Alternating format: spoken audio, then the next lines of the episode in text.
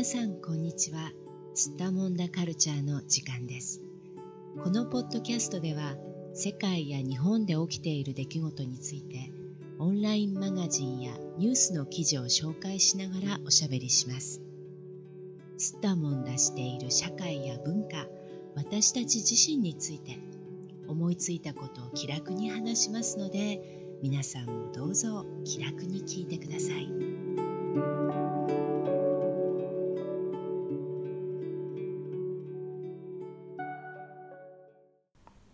はい、えー、今日は羽生結弦の離婚理由をカナダ記者が独自分析。根強い人気に敬服も。憧れが尽きないことを物語る。というザ・ダイジェストの記事を話題にしておしゃべりしていきたいと思います。それでは今日も東京の小雪さんどうぞよろしくお願いします。はいお願いします。はいあの羽生結弦さんといえばね知る人ぞ知るあの有名なアイススケーター。まあこれフィギュアアイススケーターって言えばいいのかな？フィギュアアイスの、えー、スケーターということなんですがあの私は全然知らなかったんですが今年になってから結婚されていたんですか？はい。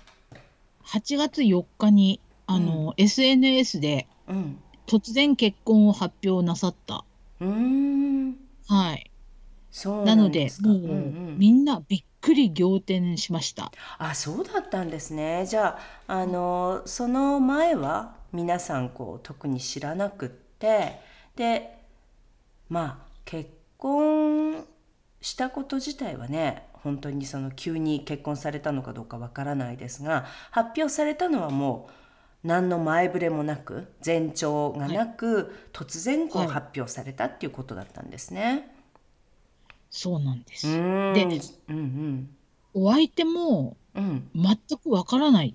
まあ、とにかく結婚しましたっていうことだけが発表されたので、お相手も誰かわからない。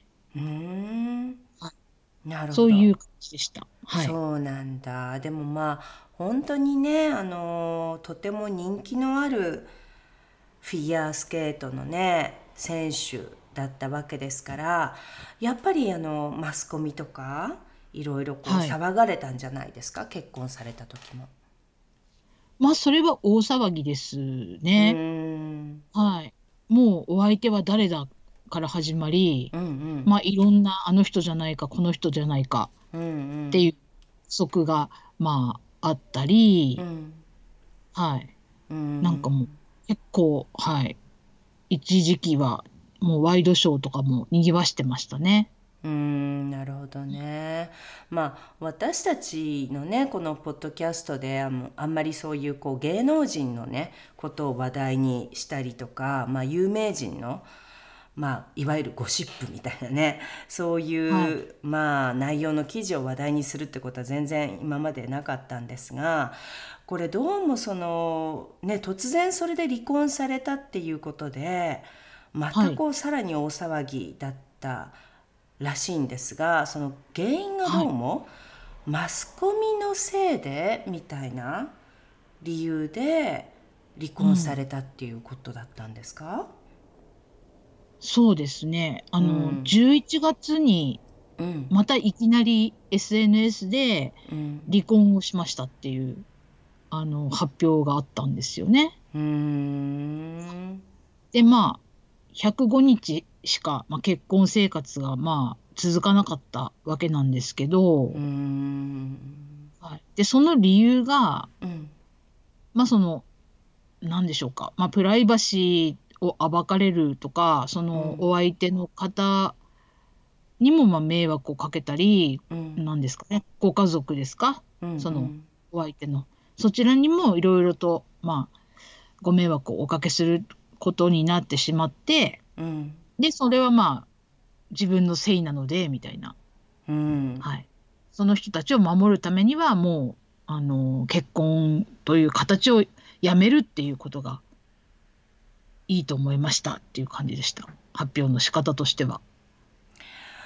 そうなんだ。これね、うん、あのまあ多分世界でもね離婚する理由として、まあ本人同士の問題じゃなくこのマスコミにされた嫌がらせとかねその過剰なその報道だったりとか、まあそはいの必要にねストーカー行為みたいな感じでいつもこうね追い回されたりとか。うん追跡ねされたりとかあとはそのプライバシーをね侵害されるような行動を取られたりとか、まあそういうことが理由になってしまってはい。カップルがダメになってしまうっていうその結婚生活がもうできなくなってしまってそれが理由で離婚してしまうっていうケースさすがにさすがに世界規模で見てもあんまりそんなこと普通ないんじゃないかって思いますけどこれよっぽどはい。大変だったんでしょうかね。いや大変だったんだと思いますね。うん。あの結婚した後にこうずっとやっぱり報道はされ続けてましてうんうん。例えばその謎に包まれていたその奥様元の奥様がどういう、人かっていうことが、うん。まあ2ヶ月後ぐらいですかねに、あのースクープされたりするんですね。うんうんまたこううんゴシップ記事みたいになって、はい。どこかのメディアで発表されたりね、勝手にうん。はしいたんですね。はいまあ、例えば年齢だとか、あとはまあ職業だとか、あとはお名前、もうあの旧姓なんとかさんみたいな、でどこの出身の人だとかですね。ね。で今あのどこでその羽生さんと一緒に生活しているとかなんかそんなことを根掘り葉掘りもうありとあらゆるそのプライベートな情報が報道されちゃったんですね、もうそういうふうにね。一般に。そう。週刊誌などで報道されましたね。はい。うん。うん。まあでも確かに辛いでしょうね、そんな状況でね。そうなんですよね。で、なんかあの、なんだろう、住人の誰一人、羽生が新妻と連れ立って歩く姿を見かけてはいないらしいとかってなってて、その近所の人たちも、その結婚以来、そのお二人が一緒にこう、その自宅の周りを歩いてる様子を見たことがないんないんだっていう記事なんかもあるんですよね。うんだから、外に出られないとか、そういうことですよね、結局は。うん一緒に歩いたりできないみたいな。うんうん。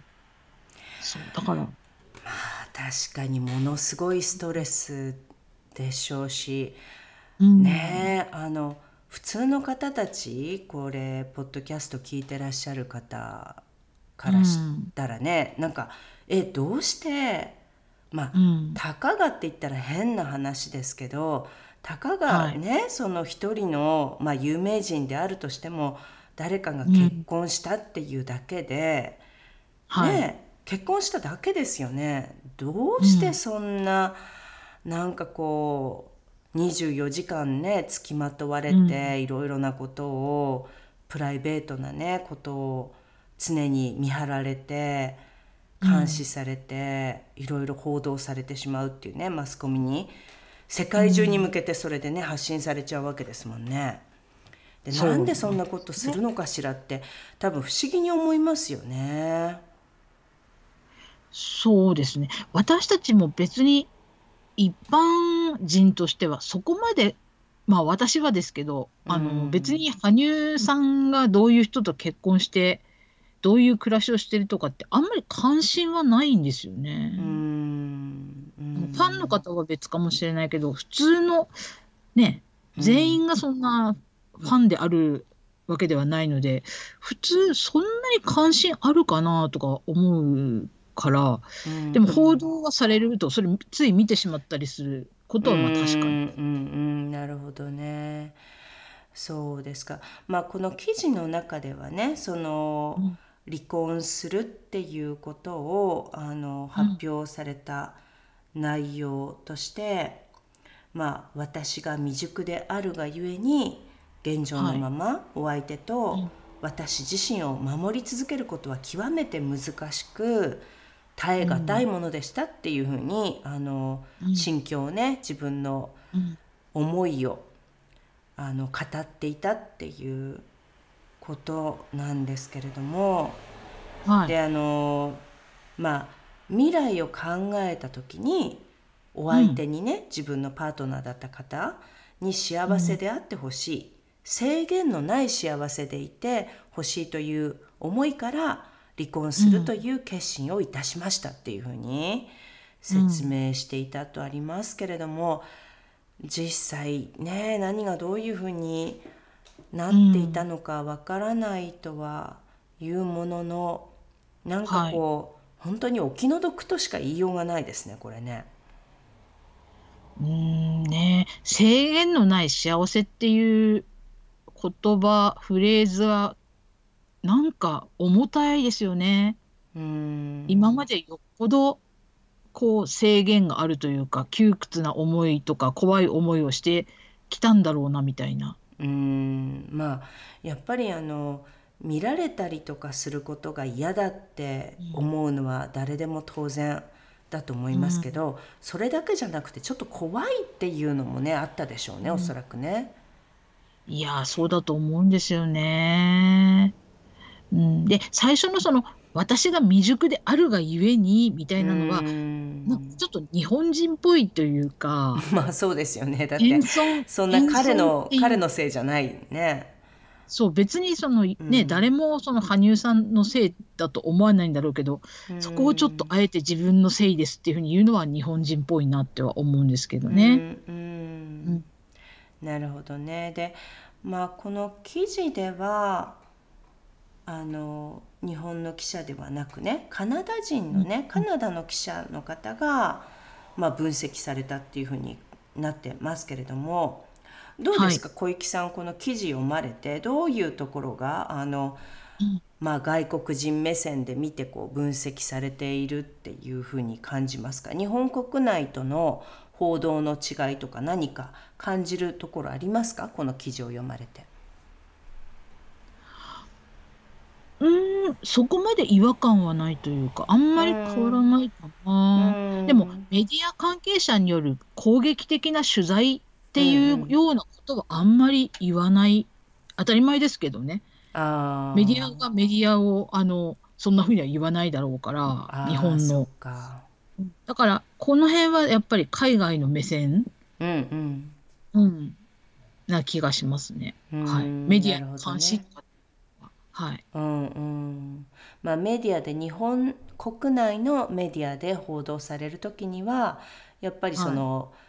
メディアがあんまりひどい報道をしてたからとかねメディアがあんまりこうひどい取材をしてたからとかそういうニュアンスっていうのはあまりないというか、ちょっとあ本当にそうなんだ。えー、じゃあ日本国内ではどういう理由で離婚されるってことになってるんですか？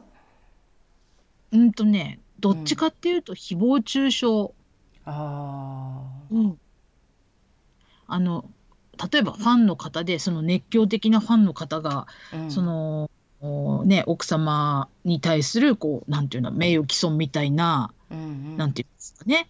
こう SNS とかもあのも使ってちょっとあのー、抽象的なことするとかそんなような話とかはあるんですね。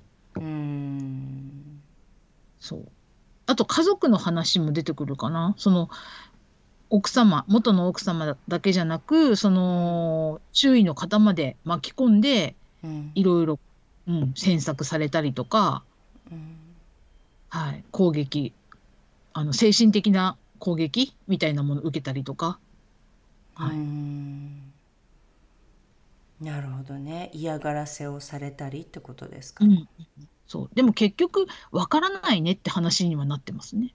それは、うん、あの推測だから結局なんで、本当は何だったんだろうねって言ってよくわからないって言ってそこでいろいろあのコメンテーターがしゃべるみたいな感じを繰り返してますかね。そうか、うん、なんだかね。これやっぱりどうなんでしょうねこの行き行き過ぎているこう報道みたいなこれ規制がやっぱりないんですよね日本国内ではおそらく。ないですね。ねプライバシーをこう守るためにある程度これ以上のこういうことはしちゃいけませんとかね規制がもっとあればいいんでしょうけどね、法律的にね。ないですね。うん。うん。そうか。でも本当にこれ知りたい人ってそんなにいるのかなって何度も思うんですよね。うんうん。まあそのんなに知りたい？結婚生活についてですよね。はい、うん、うん、プライベートなね、羽生さんのね。うん、そう、ニーズがないのにもしかしたらやってないみたいな。ああ、なるほどなるほど。うん。なんかでも出されると読んじゃったり、あの見ちゃったりするっていうあののがいけないんでしょうけどね。うん。そこがね、結局、うん、あのメディア側に言わせるとニーズがあるっていう解釈になっちゃうんでしょうね。うん、結局出せば見てくれるとか読んでくれるって思うからやるみたいな。でも、その一般の方たちにしてみたら別になくったっていい記事、うん、ねあのそんな記事がなくったって何にも困らないし世界中でもっと大変なことがあちこちで起こってるわけですからそんなことに関心をね持ってるほど暇じゃないっていう人の方が多いんでしょうけれども、う。ん、どうしてねいつまでたってもこんな、うん、こんなことなんでしょうね日本のね、うん、まあ、全部のメディアではないと思いますがね一部で。うん行われているね、こういう行き過ぎたプライバシーを侵害するようなね、報道の仕方ってありますよね。もうこれで思い出すのがあの秋篠宮家の佳子さん。うんうん、ああ。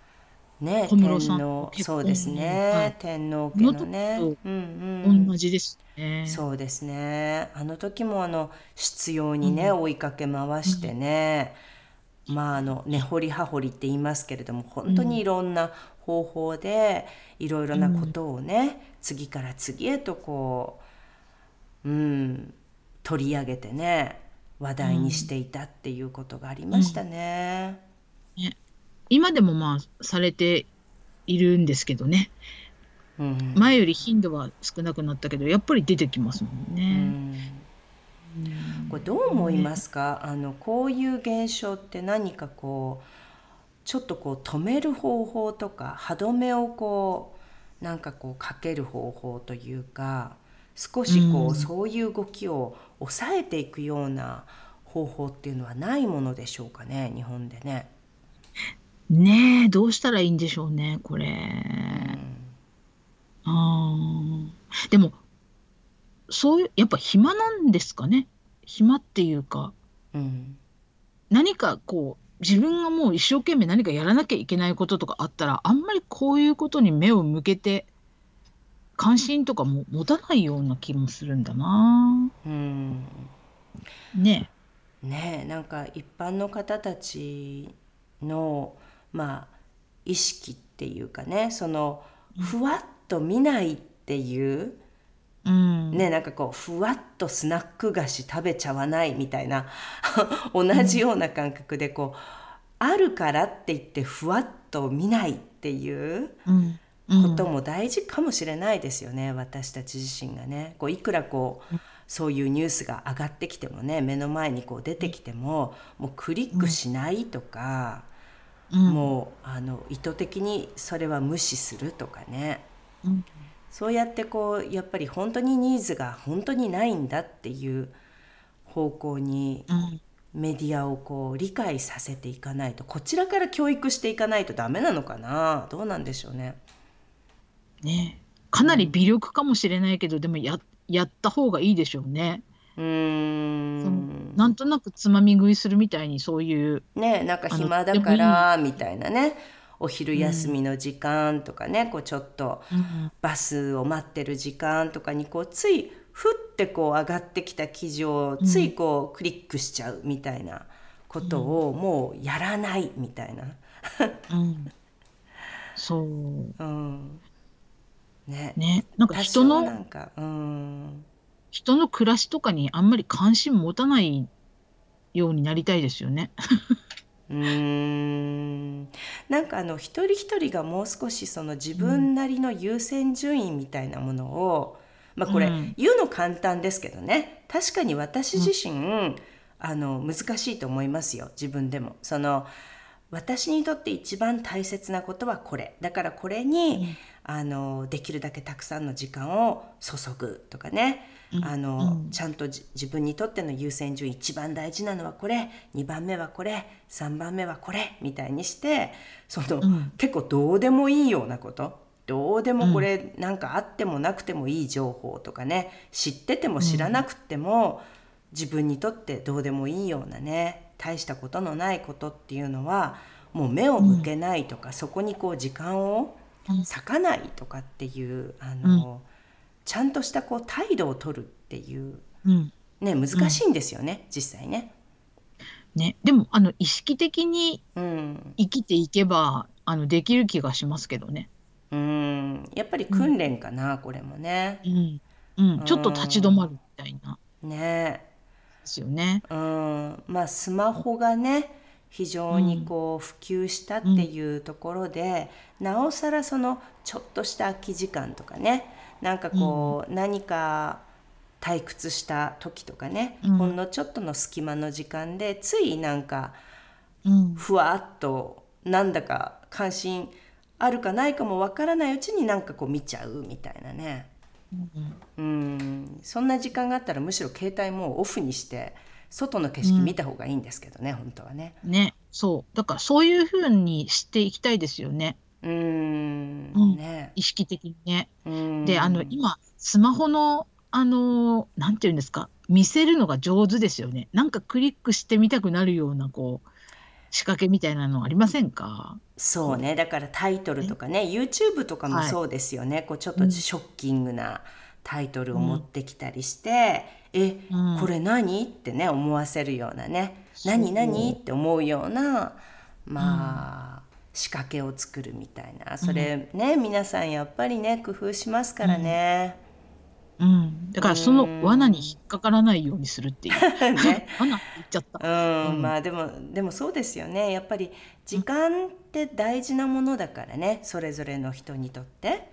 うん。うん。でましてやその自分にとって大切な時間をまあ自分にとって意味のないこととかね、重要ではないことに、なんかこう知らないうちに取られちゃう吸い取られちゃうみたいなことになり、なおかつその反対側にはそれによって精神的にね非常に辛い思いをさせられる人たちがいたりとか、うん。あのそれによって生活がねうん。壊されてしまう破綻してしまうような人たちがいるって思ったらなおさらそここうちょっと頑張ってね、うん。なんかこうあこれは私はやらないとか見ないとかね、っていうこうちょちょっとした何かこうね、うんあの基準みたいなものを自分に作るっていうのもねいいかもしれないですよね。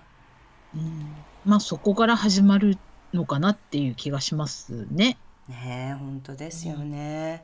まあねこれなんかあの記事自体はあの、まあ、彼のファンはね温かい応援と愛を今でも送り続けておりっていうふうに書いてありますけれどもね憧れが尽きないことを物語ってるなんてね書いてありますけども、まああのちょっと相当辛かったと思いますけどねこれご本人は。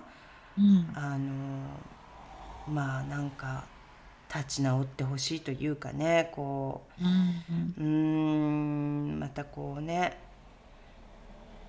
いい方向にね向かってほしいですよね、本当にね。そうですね。多分まあ切り替えて、うん。スケートするときは切り替えると思いますけどね。彼はすごい精神力の強い方なので、うん。なので、うんまたこう、素晴らしい滑りを見せてくださるとは思いますが、うん。プライベートの方のね、心の傷があまり深くないといいなぁなんて思ってますけど。うん。本当にね、うん。はいまあじゃあ今日はねちょっとまあ、うん。メディアの日本のメディアのねちょっとこう残念なことの一つであるね、うん、このゴシップのね報道のされ方みたいな、うん、まあゴシップって言っていいのかなこういうね。まあ、うん、まあちょっとねプライベートに対するその意識の低さみたいなね 人権に対する意識の低さみたいなことでねちょっとまた垣間見るような記事になってしまいましたがはい、はい、まあじゃあ今日もどうもありがとうございました。はいありがとうございました。世界のどこかで聞いてくださった皆さん、ありがとうございました。それではまた。